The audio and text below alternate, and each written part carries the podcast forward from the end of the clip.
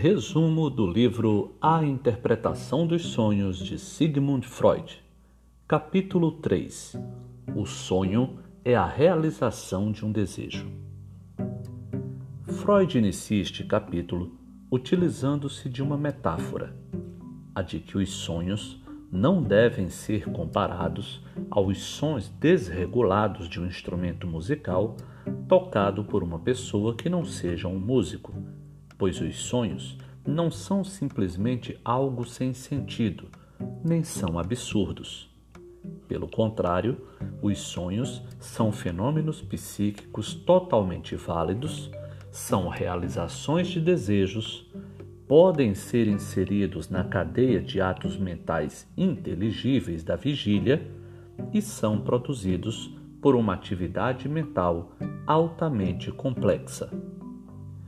Há sonhos que, sem qualquer disfarce, se revelam como realizações de desejos, como quando uma pessoa come algo salgado antes de dormir e sonha que está bebendo água.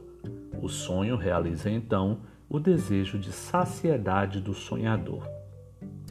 É o que Freud chama de sonho de conveniência, onde o sonhar toma lugar da ação como o faz muitas vezes em diversas situações da vida. Freud afirma que tais sonhos são muito frequentes em crianças, uma vez que suas produções psíquicas são menos complicadas que as dos adultos. Freud conclui este brevíssimo capítulo com um provérbio que diz: Com que sonham os gansos? Com milho.